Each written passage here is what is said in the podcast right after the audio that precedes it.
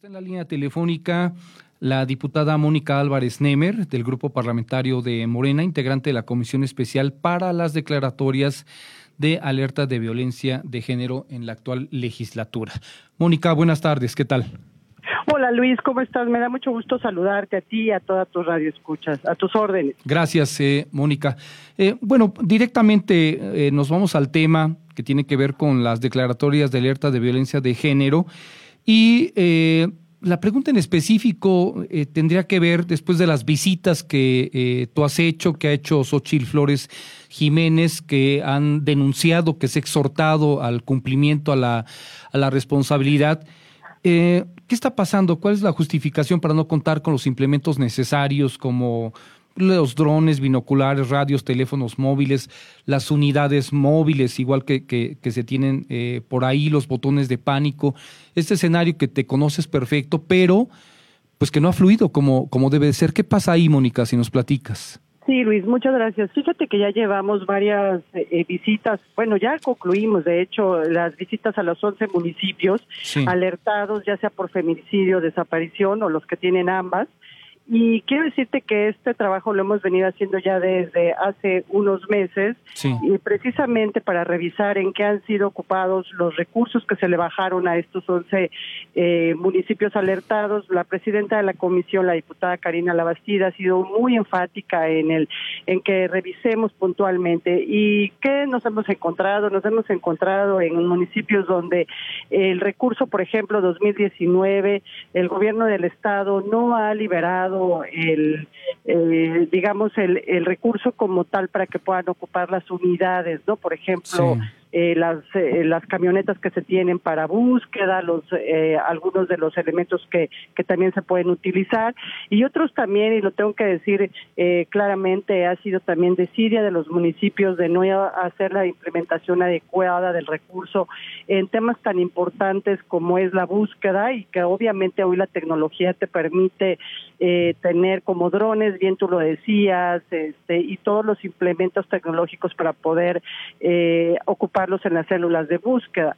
Entonces, claramente estas visitas que hemos venido haciendo obedece primero a, la revisión y la otra, pues a, pedirles a los municipios que en realidad se metan al tema. No podemos tener más mujeres violentadas de ninguna manera y mucho menos en los temas tan delicados y tan lacerantes para la sociedad como es el feminicidio y la desaparición y obviamente nosotros no, no quitaremos el dedo del renglón, seguiremos eh, revisando los recursos, ahora lo estaremos haciendo ya en unos meses el presupuesto 2021, obviamente también trabajando en el presupuesto que venga estatal para el ejercicio 2022, eh, para que volvamos a a lograr más recursos para este tema, Luis. Pero en, en general esto es lo que obedece nuestras visitas a los municipios. Ya, ahora, eh, Mónica, bajo ese escenario, eh, estamos hablando de dinero público, es decir, eh, me parece que la población eh, no puede vivir al capricho de, en todo caso, un secretario de Finanzas que no libera recursos,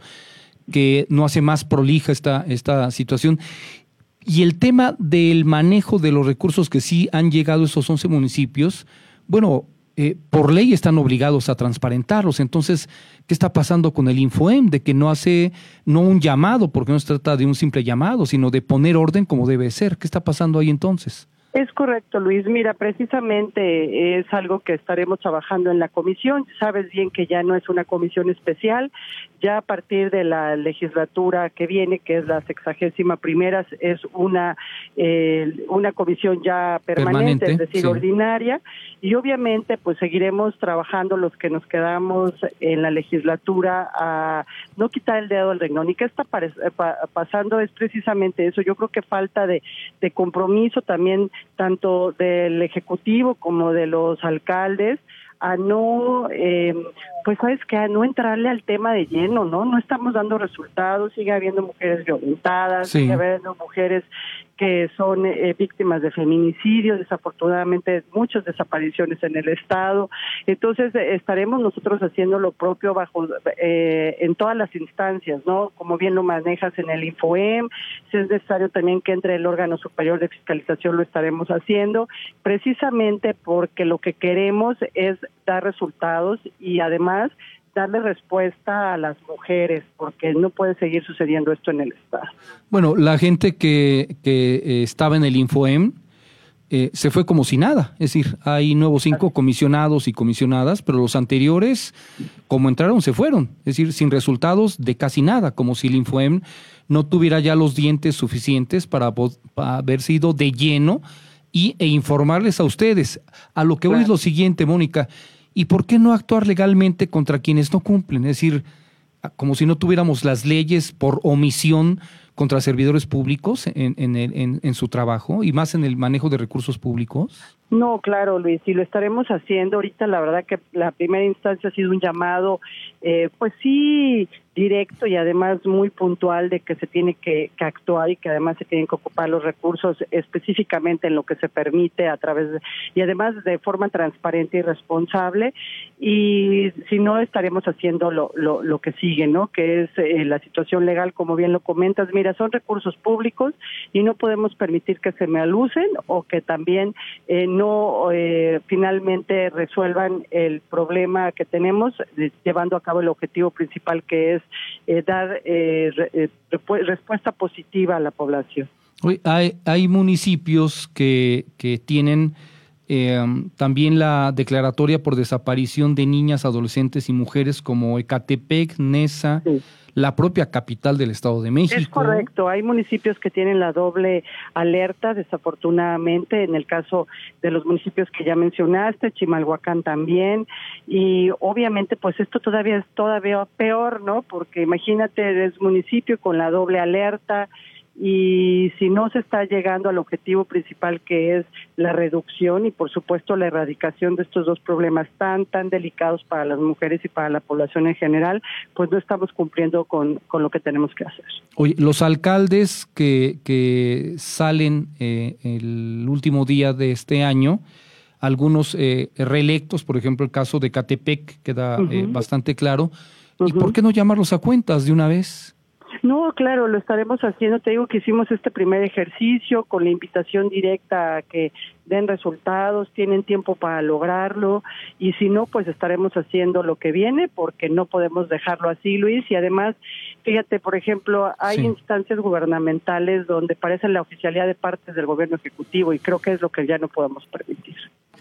Sí, bueno, además eh, me parece que no se puede vivir al capricho de un secretario de Finanzas del, del gobierno del Estado que se ha mostrado así como caprichoso y a su gusto. Si tiene ganas de, de, de, mandar así, pues que ponga su propia empresa. Se le olvida que es servidor público. Claro. Y que, mm que además es un invitado al gabinete, ni siquiera es una persona electa para tomar ese tipo de decisiones. No, totalmente. Y te puedo decir que a veces es desidia, ¿eh? lo único que hace falta es una firma, por ejemplo, ¿no? Que se oye, no puede ser que no hagan que, que, no, que no hagan lo que tienen que hacer y que den la firma, ¿no? Entonces, este, esto, fíjate que lo que sí vimos, Luis, y lo quiero compartir contigo y con todo tu auditorio, es que estas visitas ayudaron muchísimo, ¿eh? Ayudaron a destrabar, ayudaron a que se pusieran las pilas, vimos como que finalmente empezamos a avanzar y yo creo que sin duda es lo que seguiremos haciendo y ahora sabemos claramente qué es lo que tenemos que revisar y mm. cuáles son los rubros en los que tenemos que ponerle mucha atención como eh, miembros de la comisión ya permanente y ordinaria de para resolver los temas de violeta contra, violencia perdón contra las mujeres por feminicidio desaparición. Eh, Mónica, me aclaran que la comisión nos instaló eh, que cambió de especial a ordinaria? Es correcto, se cambió de especial a ordinaria, pero tenemos que terminar esta, esta legislatura como está y será ordinaria a partir de la 61. A partir de la 61 es, correcto, ordinaria. Es correcto. Eh, tú eres diputada eh, reelecta. Soy diputada reelecta, Luis, sí. tengo ese gran privilegio y ese gran honor de seguirle sirviendo a mi Estado, por supuesto a mi país y con muchísimo cariño a mi capital de donde soy oriunda. Eh, finalmente, Mónica, te preguntaría, hace una semana aproximadamente platicamos con el presidente de la, de la Junta de Coordinación Política, el profesor Maurilio Hernández, respecto a buscar más soluciones que problemas, y está el tema de la interrupción legal del embarazo no sé si te enteraste o no a través de lo que publicamos también nosotros, de esta propuesta que me parece que tendría que ser impulsada por la propia legislatura o por el propio Instituto Electoral del Estado de México, ¿por qué no una encuesta para saber qué piensan las mujeres del Estado de México y que la legislatura apruebe lo que las mujeres piensan? Es decir, si el PAN está reacio a esto, pues sería lo de menos, si los otros partidos están de acuerdo, ¿no? ¿Por qué, ¿Por qué no? Si usted está en una comisión tan importante, ¿por qué no ser las principales impulsoras también como sugerencia de esta encuesta, Mónica? Claro, fíjate que lo comentamos con el diputado Maurilio, quien es mi coordinador y el coordinador del grupo parlamentario. Vi la entrevista que le hiciste y la verdad que nos pareció algo formidable y creo que es hacia donde vamos, que las mujeres digan lo que tenemos que hacer y además es un tema de mujeres, ¿estás de acuerdo? Sí, totalmente, claro. Así, y quienes tenemos que decir sí o no somos nosotras como mujeres, finalmente es nuestro cuerpo, es nuestra responsabilidad y también eh, eh, nosotras tenemos que dar la respuesta. Y fíjate que ya lo pusimos en la mesa del, del grupo parlamentario de mayoría y estaremos haciendo lo propio, Luis. Eh, podríamos tener la esperanza de que en el primer periodo entonces de la siguiente legislatura esto tuviese una solución en favor de las mujeres. Yo espero que sí, sí. Estoy, eh, ¿estás de acuerdo que estamos eh, caminando hacia allá y tenemos que dar ya la respuesta que finalmente las mujeres nos digan? Una respuesta contundente ante, una necesidad urgente, además. Bueno, pues eh, la, la, otra, eh, Mónica, sería que nos mantuviéramos al tanto o mantuvieras al, al tanto a la gente de la situación de esta comisión respecto a las alertas de género y por nombre y apellido saber quiénes están saboteando esta acción. Con mucho gusto, Luis. Eh, estaremos ya dando el documento final de las eh, reuniones que tuvimos de los 11 municipios alertados, varios de ellos con la doble alerta, y encantada, si tú me lo permites, lo comparto con tu auditor. Oye, y la otra es, ¿por qué el Infoem no informó como debe de ser del manejo correcto de esos recursos? Estaremos mandando el documento, si no es que ya lo envió la presidenta de esta comisión preguntando y con todo gusto también te lo comparto. Te busco en 15 días, ¿te parece bien? Encantado. Me parece excelente, Luis, y te agradezco mucho, te mando muchos saludos y pedirle nuevamente a la gente que se siga cuidando con el tema de la pandemia. Gracias, buenas tardes, que estés muy bien. Buenas tardes, hasta luego. Hasta luego.